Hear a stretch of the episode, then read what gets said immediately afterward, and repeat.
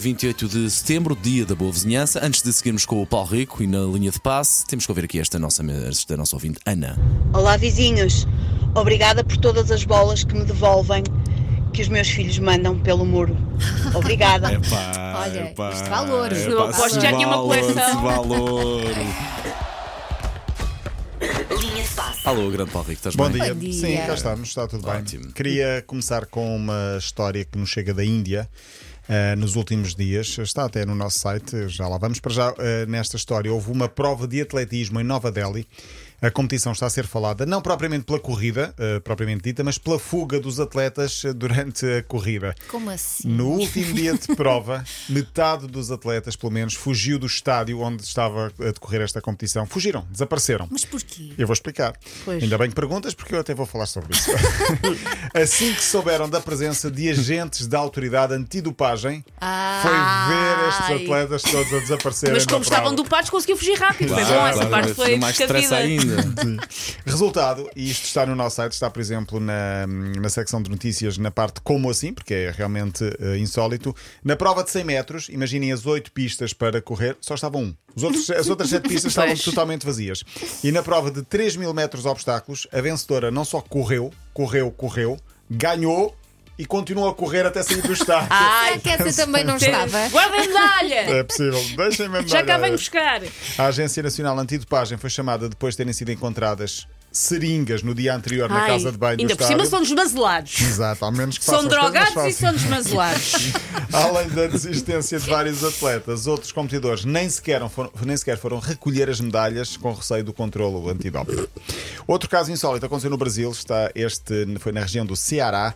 A equipa do Ceará entrou em campo para um jogo com camisolas trocadas. Eh, Eu explico. Um dos jogadores entrou com o patrocínio errado.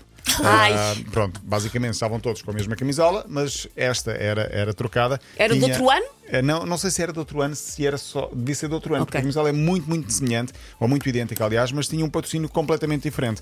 Uh, Christian Barletta entrou em campo com a camisola com esse patrocínio diferente.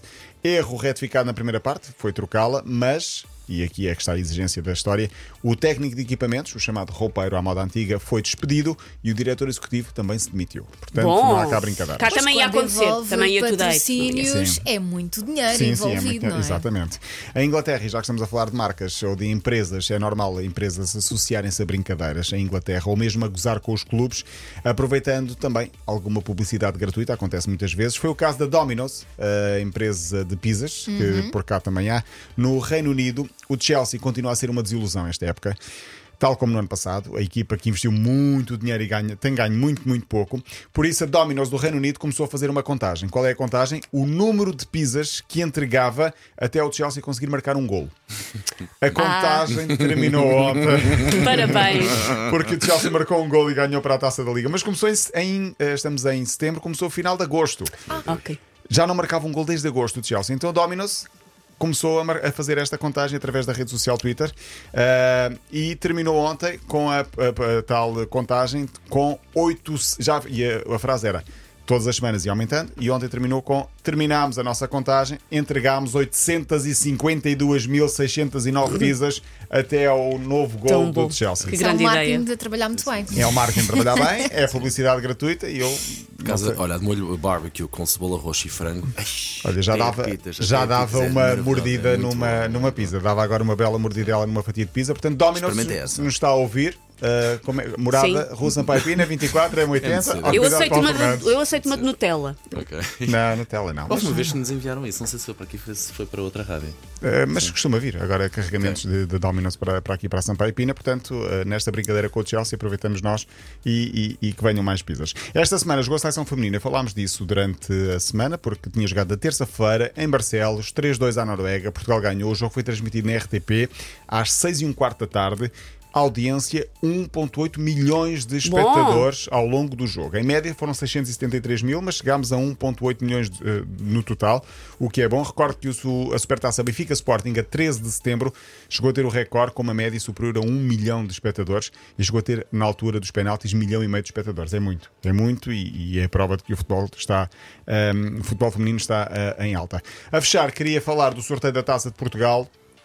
Porque foi ontem, estamos ainda numa fase muito precoce da prova. As equipas pequenas, chamemos-lhe assim entre aspas, vão já, eh, continuam em prova, mas vão defrontar as da Primeira Liga e por isso ontem houve festa da taça com grande emoção em três localidades: Olivais e Moscavide, neste caso Moscavide, Vilar de Perdizes, em Trás-os-Montes, Sim. e Angra do Heroísmo, porque joga lá o Lusitânia. Porquê? Porque vai haver um Lusitânia-Benfica, Vilar de Perdizes, Futebol Clube do Porto. E Olivais e Moscavide Sporting. É, um- é um derby. Olivais e Moscavide Sim, sim, Sporting sim, é sim, praticamente sim. um Que derby. pertinho. da cidade de Lisboa.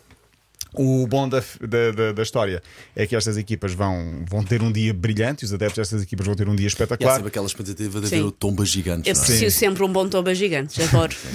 E é- Sporting sofreu já com o Alverca recentemente. Sim, com o Varzinho ano passado. Com o Varzinho. Eh, Sim, a com o Varzinho já o Varzinho tem outro passado. andamento. Mas a má notícia é que provavelmente, provavelmente, ou seguramente, estes, estes jogos não vão ser nos estádios destas equipas. Passa ali muitas vezes no campo do Olivais, não estou a fazer confusão, e aquilo é assim. É perto da Expo. É, é, pois é aquele que Na descida. quando se vai- Pois, é esse, é esse. Eu acho que é esse, mas provavelmente vai jogar ou no Estoril ou no Restelo ou assim, de emprestada, Perdizes, vai para dizer. o Desportivo de Chaves. É também a forma de ganhar mais algum dinheiro com uma receita maior, provavelmente. Muito bem, Paulo amanhã estarás de volta. Amanhã estarei de volta, cá estarei. Cá Até amanhã. então. Até amanhã. A linha de passo disponível sempre para ouvir em podcast.